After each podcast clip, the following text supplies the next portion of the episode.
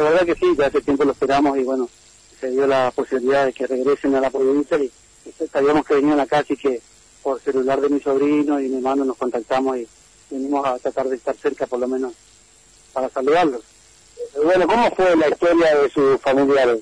bueno, él se fue a Buenos Aires por un problema de salud y, al tiempo fue su, su, hijo para colaborar con él y les agarró la cuarentena y tuvieron que quedarse allá.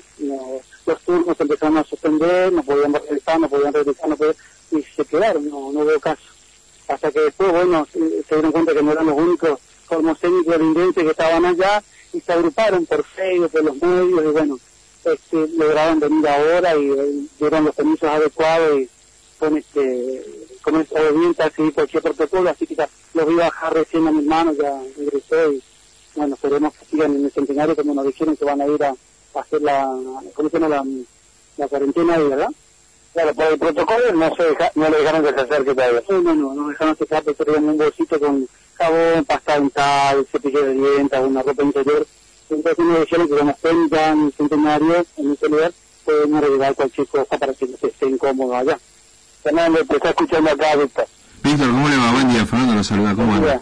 Eh, gracias por atendernos. Bueno, ¿los llevan al centenario? Escuché que dijo recién. Sí, sí, sí, ah. eso me dijeron, sí. Eh, eh ¿Sabe Por la salta. Claro, sí, sí. ¿Sabe cuánta gente finalmente vino en el colectivo? Eh, según tengo entendido son 62 personas. no sé si llegaron a venir todas o, bajó el número, pero sí eran 62 cuando mi sobrino me había comentado, 62 personas. Sí. Claro, claro él, él, tiene una situación de, de, diabetes también. Este, sí, no tiene el diabético, sí, lo que pasa es que como le comentaba a los otros periodistas, los otros radios, mm como le habían dado un estudio de alta complejidad, sin mala intención, yo creo, porque lo dieron para el 14 de marzo y estaba recién, iba a ser carnaval, o sea, febrero, fíjese. Mm. Entonces, este, se descomponía en mi casa porque le había picado dengue. Entonces, lo que pasó que mm, eh, se hizo un estudio y, bueno, se descomponía, entonces le dije, mira, ¿sabes qué?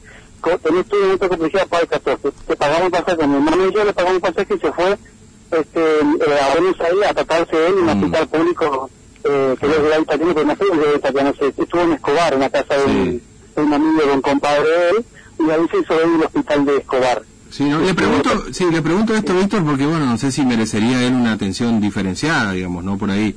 Sí, sí, sí, dijeron que iban a dar a pensar, inclusive creo que entre los primeros ya pasó mi mano, lo vi que bajó, ya, ya estuvo atendido, ya bueno. la hicieron pasar enseguida, sí. Lo bueno que ya está acá, ¿no?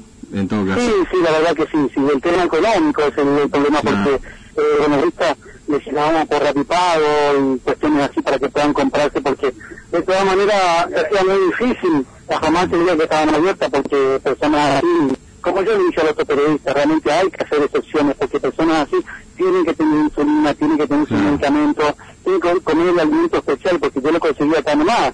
en la avenida hay un lugar donde tengo dietética, hay con diabetitas dietéticas, eh, qué sé yo, todo sin azúcar, ¿no? entonces no es mm. fácil y está el doble, el alimento está el doble. entonces conseguir en un barrio así donde estaba él se le hacía muy difícil.